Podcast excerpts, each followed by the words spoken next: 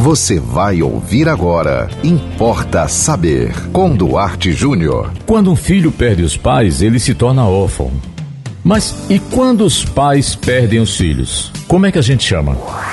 Importa saber. Eu vi uma vez uma mãe que tinha perdido um filho dizer o seguinte: quando morre um pai, o filho fica órfão, ou a mãe, né?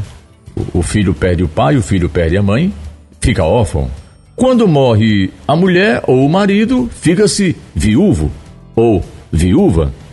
Mas nenhuma língua tem uma palavra para designar quem perde um filho. Por isso, ser tão contra a natureza. É verdade. Mas antes de responder se há uma palavra para designar o pai que perde o filho, a mãe que perde o filho, realmente essa mãe tem razão.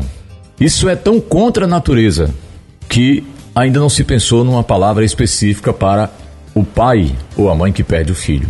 Porque pelo curso natural da vida, os filhos é que deveriam enterrar os pais.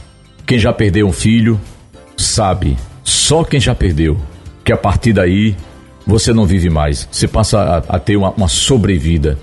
Você passa a ter uma, uma, uma. Você é um sobrevivente. Você deixa de ser um vivente. Mas respondendo à pergunta que me foi feita, como é que a gente sai aqui dessa pergunta difícil? Não há realmente no dicionário é, uma explicação, uma, uma palavra específica para isso, tá? Mas é, órfão vem, vem do grego, vem do, do, do latim, quer dizer exatamente o seguinte: aquele que perde o pai ou a mãe.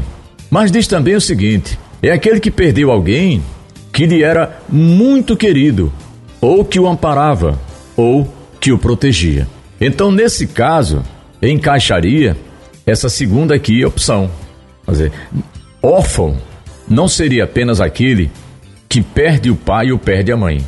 Órfão é você que toda vez perde alguém muito importante na sua vida, de preferência alguém que, que o acolhia, que, que, o, que o protegia, que lhe ajudava a viver, tá? Então, você pode dizer, fiquei órfão ou fiquei órfã do meu filho?